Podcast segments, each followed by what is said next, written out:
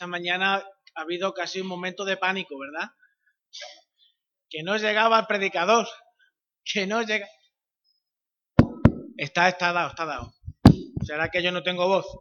Ayer estuvimos eh, haciendo ciertas, eh, cantando aquí y tal, y Pedro Toledo tiene un tono así poderoso, y los demás intentamos seguirle, pero sí, ya sé que, ya después, después te, ya sí, sí, Pedro, sí, yo también te quiero. Desde, desde hace unas semanas que ha habido alguna interrupción por medio, estamos eh, viendo, estudiando, trabajando, leyendo entre todo y meditando el, libro de Efesios. Este domingo, como ya todos sabéis, vamos a, leer, vamos a estudiar eh, Efesios capítulo 3. ¿Alguien podría decirme lo que es una distracción?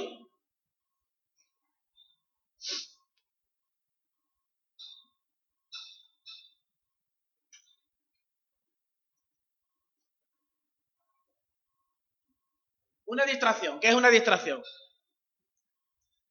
Venga, ¿eh? ¿Cómo? No estar en lo que se tiene que estar. Bien. ¿Qué más es una distracción?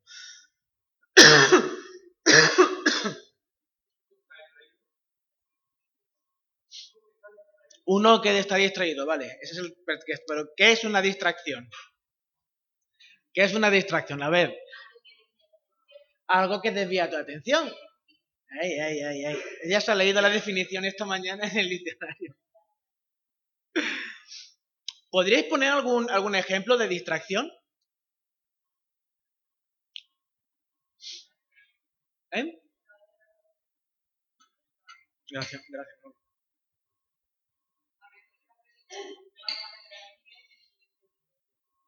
Bien. La tele, tener la mente en otro sitio, la tele. Eh.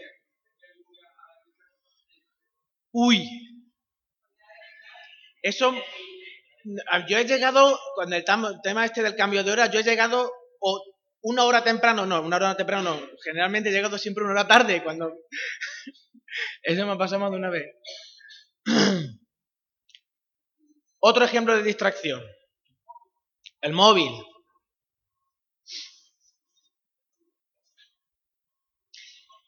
Existen distracciones, existen distracciones, como os veo muy distraído, vamos a recoger el espíritu, existen distracciones que, que, se disfrazan de prioridades, pero en el fondo lo único que hacen es absorber toda nuestra atención y toda nuestra energía.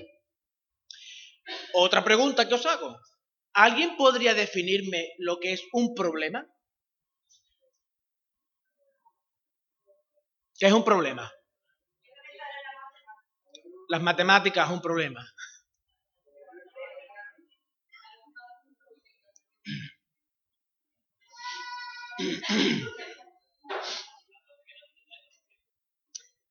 Vosotros fijaros, yo he buscado la definición tanto de distracción como de problema en el RAE, que es la, supone que es lo que manda nuestra lengua, ¿no?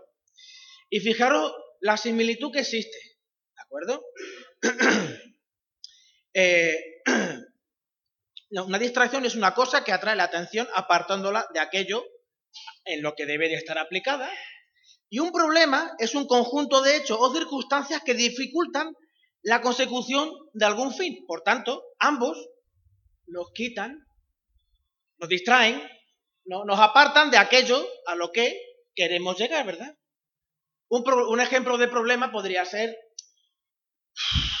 yo qué sé, ¿cómo llego a final de mes? Otro ejemplo de problema. ¿eh? Las enfermedades. Eh, la falta de trabajo. Eh, no sé. Los, los hijos no son un problema. El comportamiento de algunos hijos, los disgustos, ¿verdad? Todo eso son problemas que nos apartan de el objetivo que es, pues, tener comodidad, llegar a final de mes, tener salud, ¿cierto? En algunas ocasiones los problemas nos los buscamos nosotros solos, pero en otras, en otras son las personas que están a, nuestro alrededor las que nos traen los problemas, ¿verdad?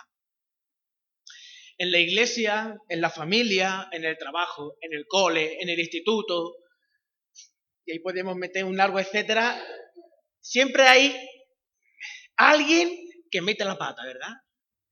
Siempre hay alguien que me ha jorobado el día, que Antonio se le ha quemado el pan esta mañana al desayuno. Bueno, si lo pone, ¿no? ¿Sí? ¿No? ¿No, Rosa?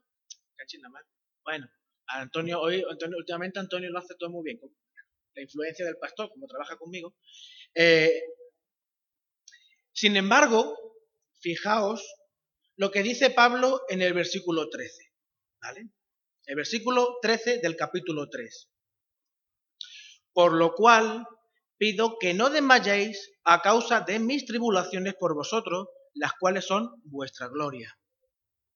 No os preocupéis, no os centréis, no os distraigáis por los problemas que yo estoy pasando. Y que también os provoca a vosotros, porque estáis preocupados por mí. sé que me queréis, sé que desde que me marché hacia Jerusalén os dejé muy tristes.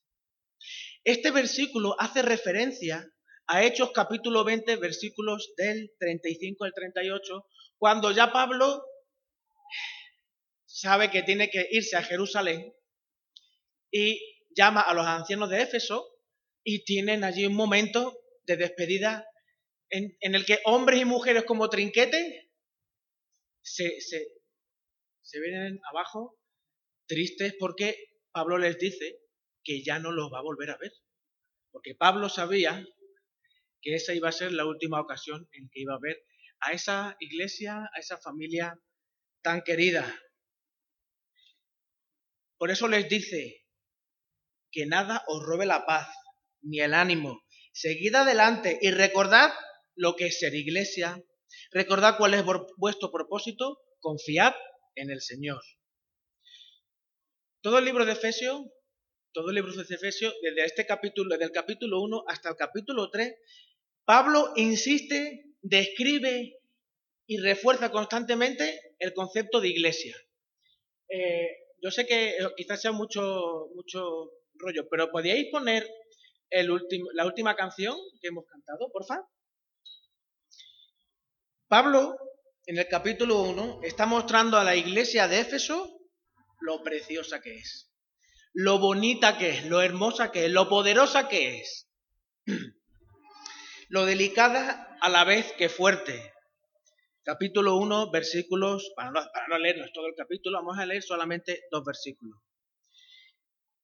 Dice en los versículos 22 y 23 y sometió todas las cosas bajo sus pies y lo dio por cabeza sobre todas las cosas a la iglesia, la cual es su cuerpo, la plenitud de aquel que todo lo llena en todo. La iglesia es la plenitud de Cristo.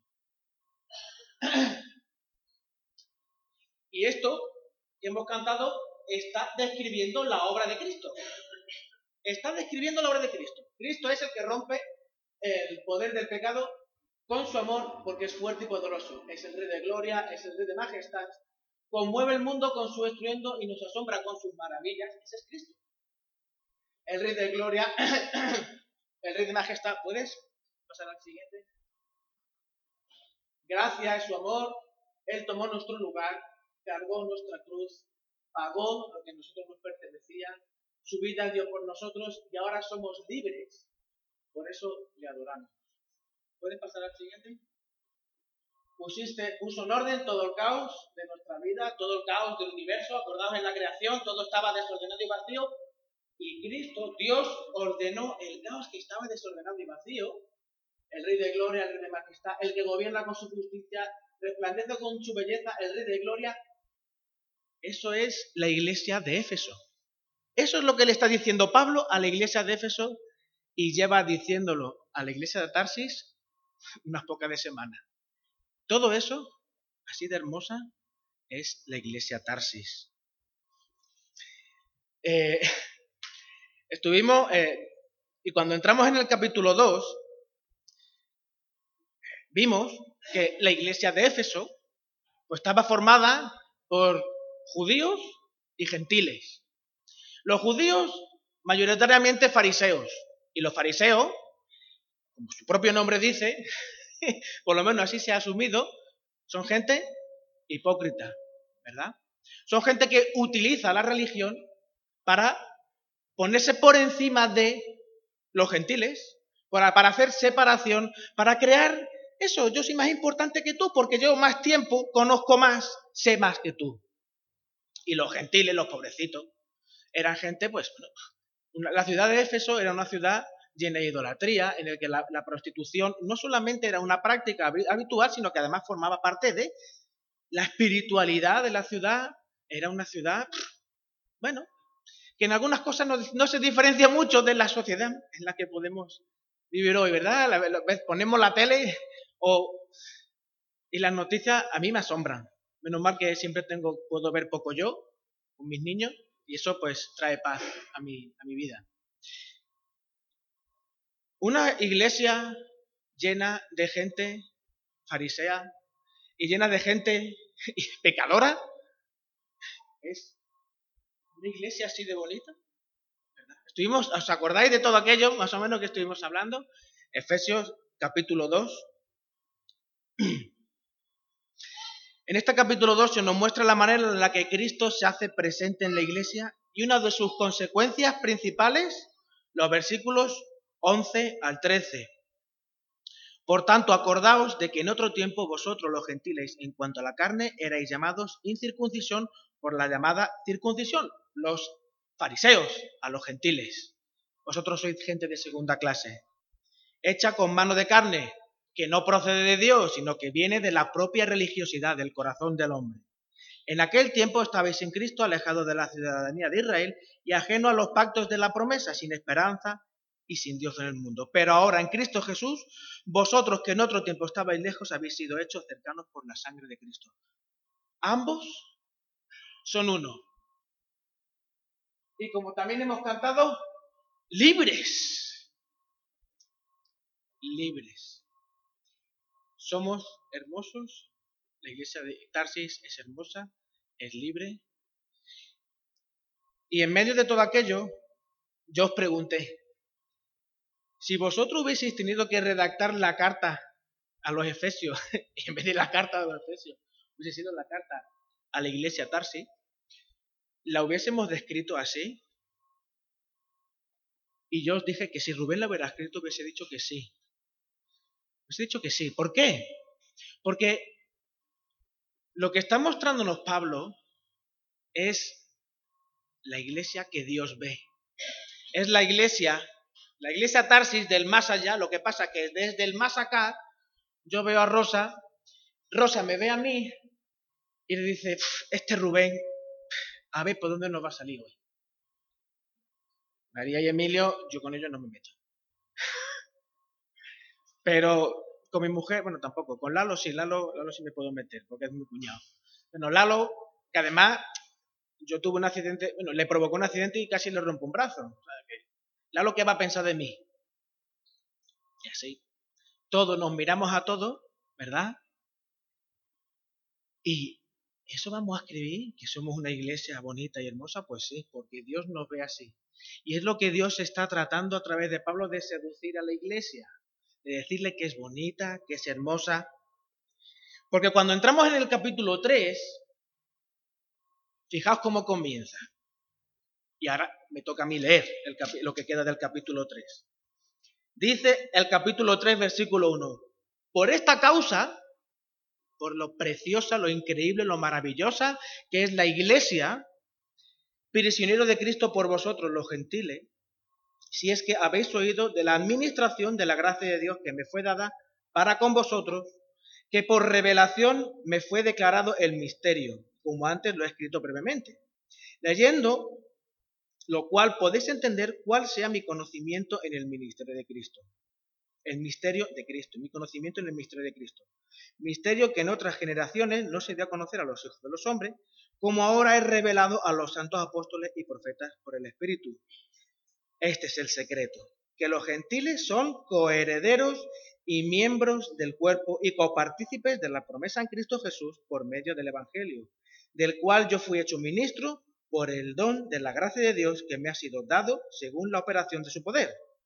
A mí, que soy menos que el más pequeño de todos los santos, me fue dada esta gracia de anunciar entre los gentiles el Evangelio de las inescrutables riquezas de Cristo y de aclarar a todos cuál sea la dispensación del misterio escondido desde los siglos en Dios, que creó todas las cosas, para que la multiforme sabiduría de Dios sea ahora dada a conocer por medio de la Iglesia a los principados y potestades en los lugares celestiales, conforme al propósito eterno que hizo en Cristo Jesús nuestro Señor, en quien tenemos seguridad y acceso con confianza por medio de la fe en Él. Por lo cual pido que no desmayéis a causa de mis tribulaciones por vosotros, las cuales son vuestra gloria.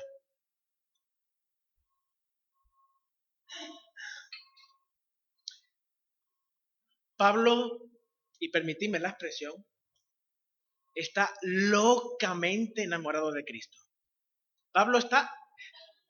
Eh, hay una expresión que aparece en muchas canciones de amor y que dice algo así como, estoy preso de tus besos, estoy preso de tus abrazos, estoy preso de ti, de tu amor, de tu cariño, estoy, que es que no me puedo escapar ni quiero.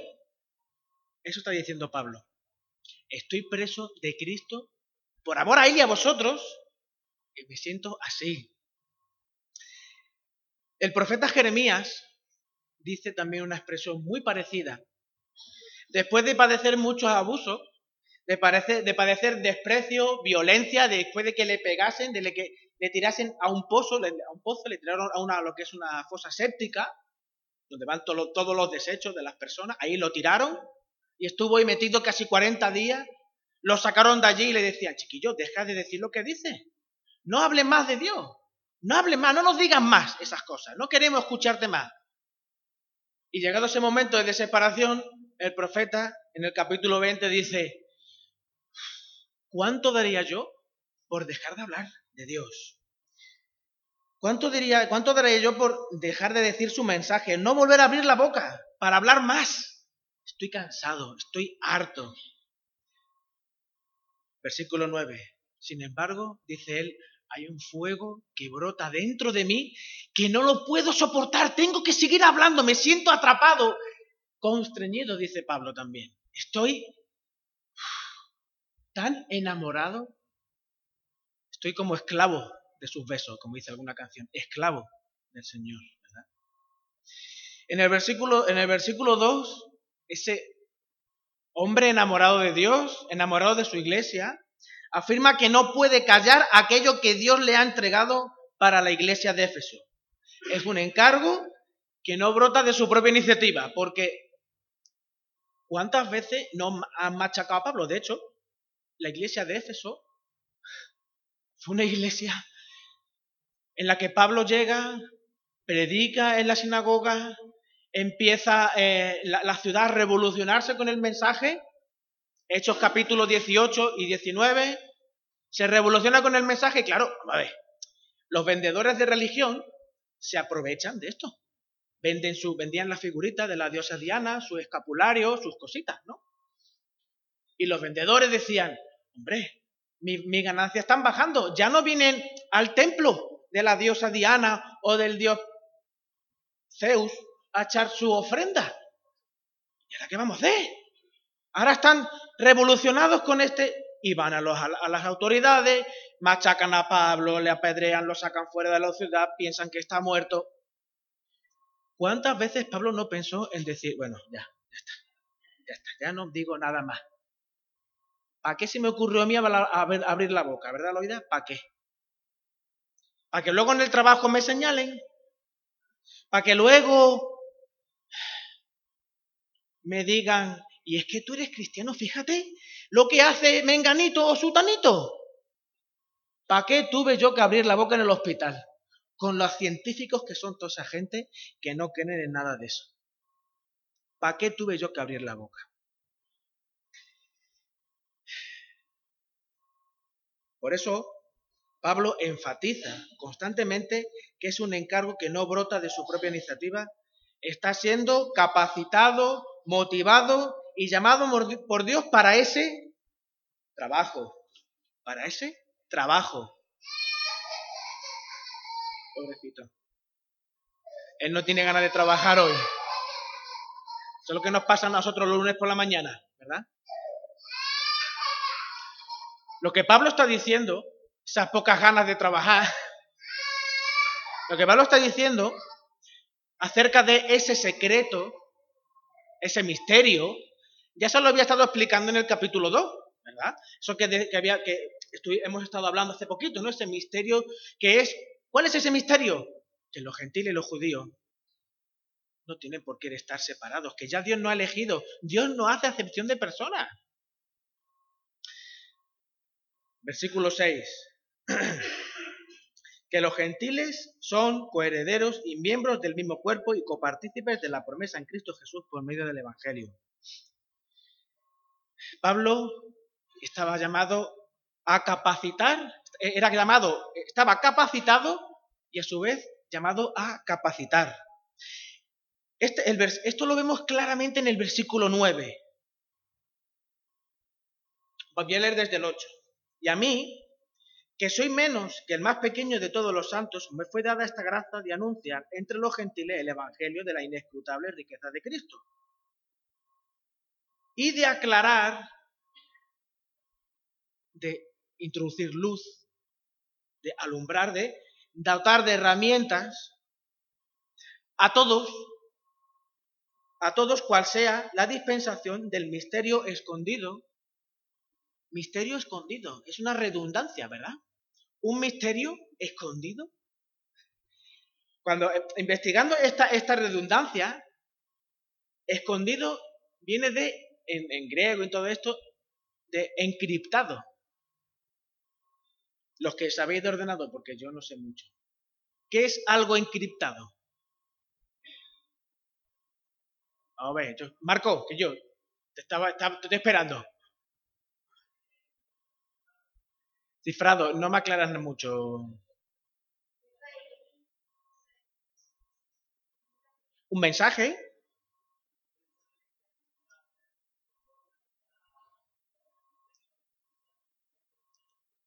Solo lo entiende el receptor. Vale. Es un mensaje, yo lo repito por si acaso me he fallado. Es un mensaje que está de alguna manera mm,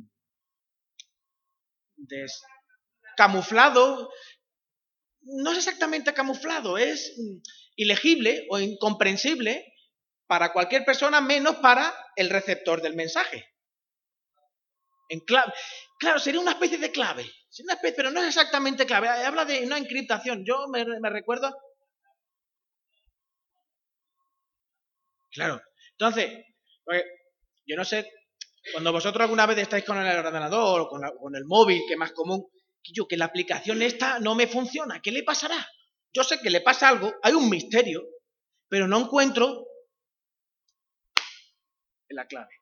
La, cosa que me desencripte el tema, ¿verdad?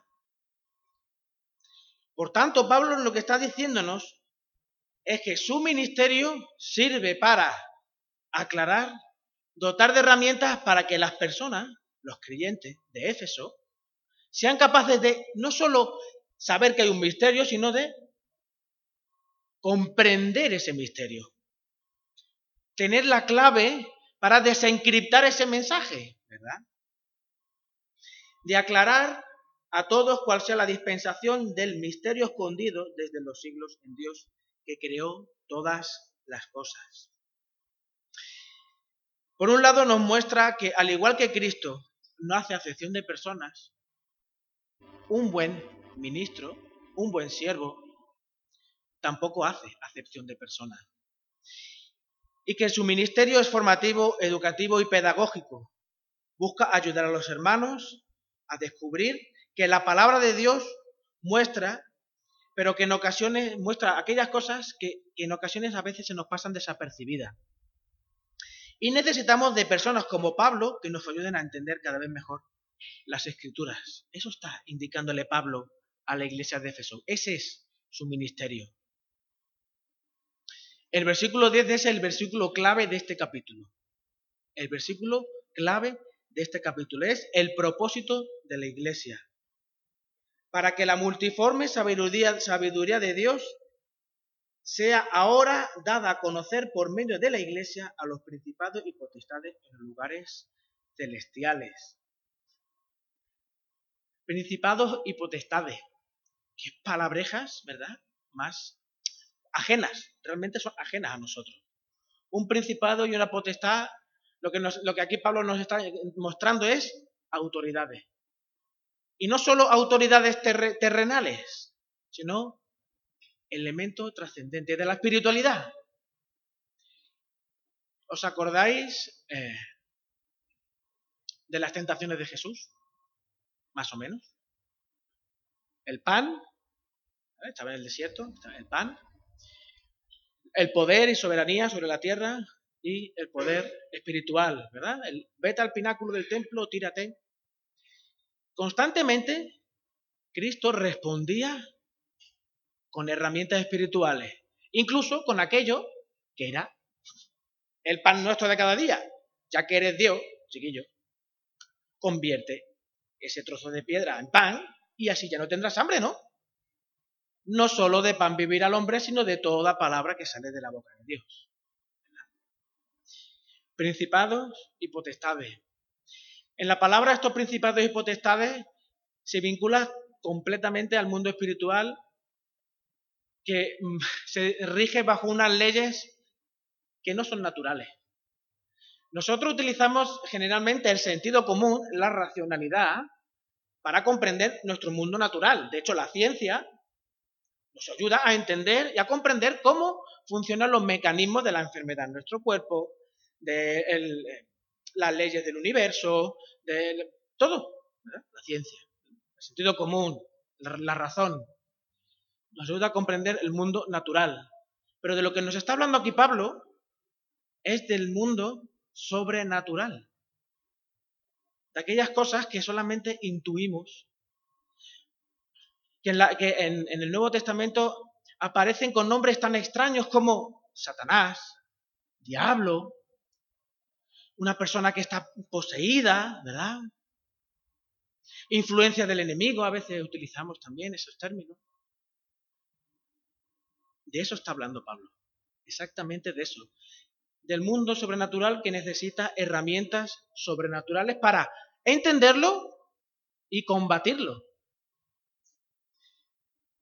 Hay unos textos que os voy a pedir, por favor, que, bueno, lo voy a leer yo. Filipenses capítulo 2.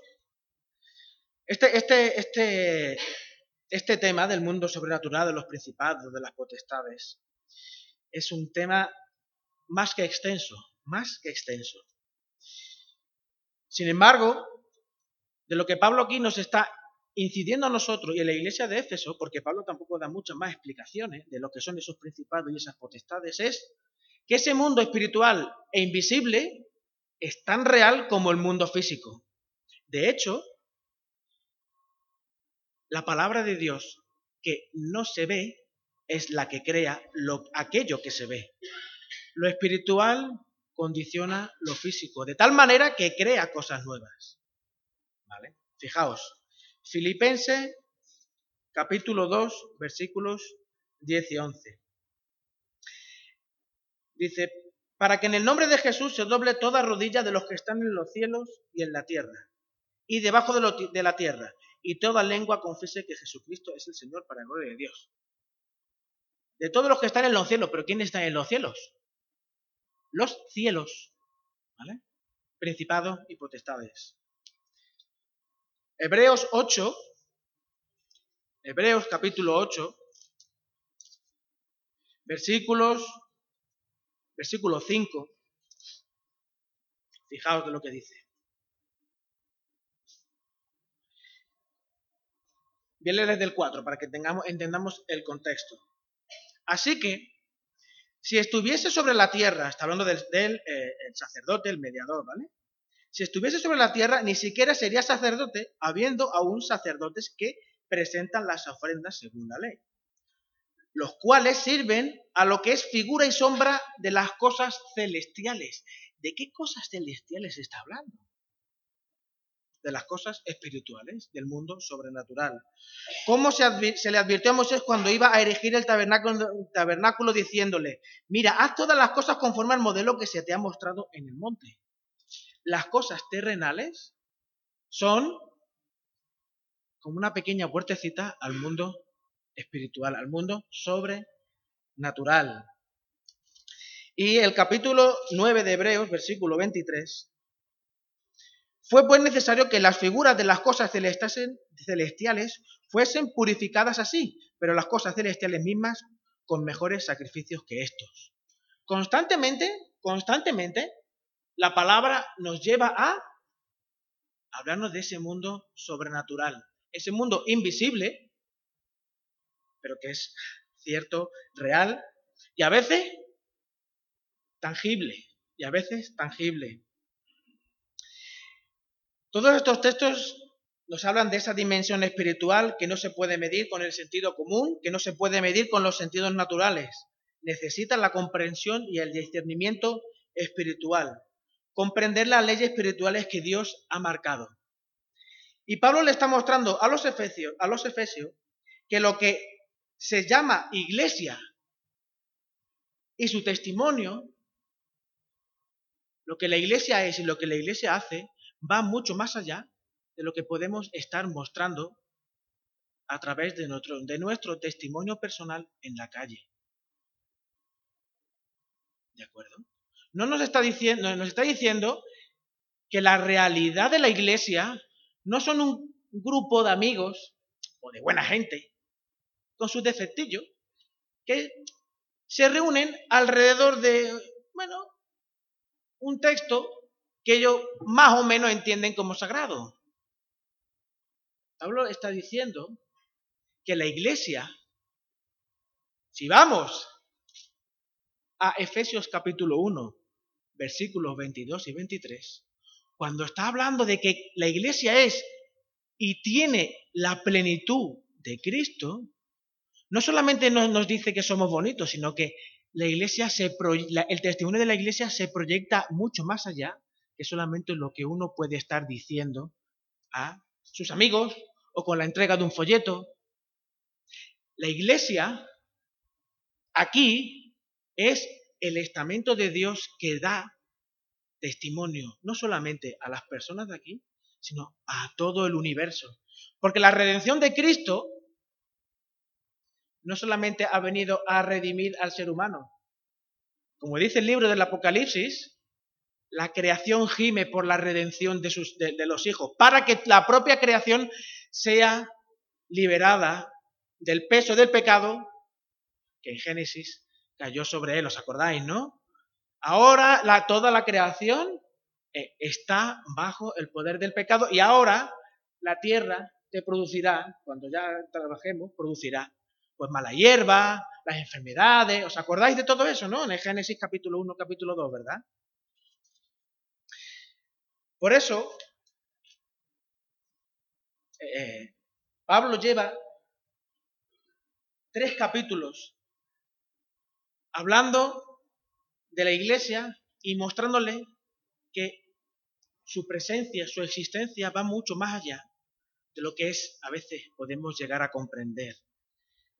Porque la confronta, muchas veces nos, nos confrontamos con él, el tenemos que hacer como iglesia. Él tenemos que ser como iglesia. Sin embargo, Pablo le está diciendo a, los, a los efesios que ya son, que ya son, que lo único que tienen que hacer es vivir como lo que son. Y eso ya lo, empezaremos a ver a partir del capítulo 4. Os, os adelanto un poquito. Yo pues, preso en el Señor, os ruego que andéis, que viváis, como es digno de la vocación con la que fuisteis llamados, a ser esa iglesia que da testimonio más allá de lo que podemos hacer en, el mundo natural. Con toda humildad y mansedumbre. ¿Quién era el manso y humilde? Cristo. Por eso la iglesia es la plenitud de la deidad de Cristo. Por eso la iglesia contiene a Cristo, ¿verdad? Porque es mansa y humilde, soportándonos, soportando con paciencia los unos a los otros. En, en, Chipiona estamos eh, leyendo eh, el Evangelio de Marcos y estamos haciéndolo con un ejercicio que os invito a hacer a vosotros también. Intentar leer el Evangelio de Marcos como si nunca hubieseis sabido nada de quién es Jesús, de quién es Cristo, nada de eso. Intentar borrando eso de la mente. Difícil, pero bueno. Cuando lo hacemos así y vamos al texto, no vamos ya con la lección sabida para ver en el texto lo que queremos ver, sino el texto florece delante de nuestros ojos y nos dice quién es Cristo. Nos dice quién es Jesús, las cosas que hizo, lo poderoso, lo maravilloso, lo hermoso, lo increíble que es. Y te lleva a enamorarte, a enamorarte del Señor. Por eso, cuando llegamos al versículo 13, con el que fue con el que comenzamos, Pablo le está diciendo a los efesios, no os distraigáis de nada. No os distraigáis, no perdáis de vista. No os perdáis en los problemas, no os distraigáis. No os distraigáis. Yo, por mi parte, dice Pablo, doblo mis rodillas ante el Padre de nuestro Señor Jesucristo, de quien toma nombre toda familia en los cielos y en la tierra, porque Dios es el creador y Padre de todo, para que os dé conforme a las riquezas de su, gloria, es ser fortalecidos con poder en el, hombre interior. ¿El hombre interior se ve? No se ve.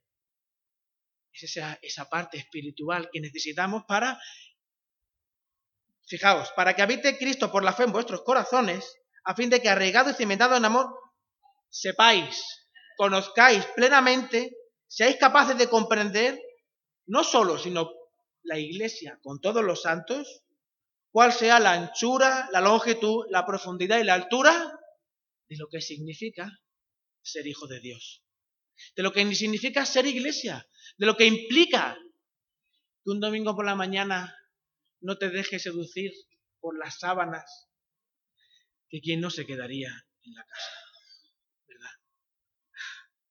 Nosotros, nosotros casi sucumbimos esta mañana, pero a los niños, que menuda guerra nos han dado. para que conozcamos y comprendamos juntos cuál sea la anchura, la longitud, la profundidad y la altura de ese amor de Cristo que excede todo conocimiento para que seáis llenos de toda la plenitud de Dios. Y aquel que es poderoso para hacer todas las cosas mucho más abundante de lo que pedimos o entendemos, según el poder que actúa en nosotros, a Él sea la gloria en la Iglesia, en Cristo Jesús, por todas las edades, por todas las generaciones, por los siglos de los siglos, por toda la eternidad. La iglesia no se va a acabar cuando el mundo se acabe. La iglesia no se va a acabar cuando el mundo se acabe. ¿Cuál es? este jueves, dice, el jueves este he pasado, no, el anterior, dice una pregunta a los hermanos que vienen al estudio bíblico y os lo hago vosotros. Los que estuvisteis en el estudio no digáis nada, ¿eh? ¿Cuál es el propósito de Dios? Venga, va. Venga, señores. Ay, tu pillina, tú te lo sabes, tú te lo sabes, tú te lo sabes. El propósito de la iglesia, como ya hemos visto, es dar testimonio. Y cuando ya no tenga que dar testimonio, ¿qué va a pasar con la iglesia? Se convertirá en esa esposa reluciente que se encontrará con Cristo en las alturas y compartirá el cielo con él. Ya no hará falta dar testimonio, ya no hará falta dar testimonio, pero seguiremos siendo una comunidad, una familia, porque seguiremos teniendo un mismo Padre, seguiremos siendo hermanos, y seremos dando testimonio de alguna manera a todos esos principados y potestades que ahora no vemos, pero algún día seremos total y absolutamente conscientes. Por eso Pablo lleva todo este capítulo, todos estos tres capítulos diciendo a la iglesia, señores, vosotros sois mucho más que cuatro gatos, cada uno de vuestra padre y de vuestra madre, bajo un mismo lema. Vuestra vida vuestro ser, vuestra comunidad, vuestra familia, muestra una realidad que ni siquiera yo no soy consciente de ello. Solo me fío de lo que dice el Señor en su palabra. Y si Dios dice en su palabra que Rubén, Loida, Antonio y alguna más, somos una familia y que damos testimonio mucho más allá de lo que podemos incluso estar haciendo, porque Pablo nunca se equivocó. Sí, ¿verdad? ¿La iglesia de Éfeso era una iglesia perfecta? No, señores. Y aún así, le está diciendo que su simple presencia, cuando están con Cristo y Cristo está presente, su testimonio trasciende a lo eterno. Eso es lo que nos está diciendo a nosotros hoy. El día de la Biblia está muy bien. Los programas de televisión están muy bien. Pero solamente pensar que eso es lo único que hacemos como iglesia es vivir bajo una minusvalía espiritual.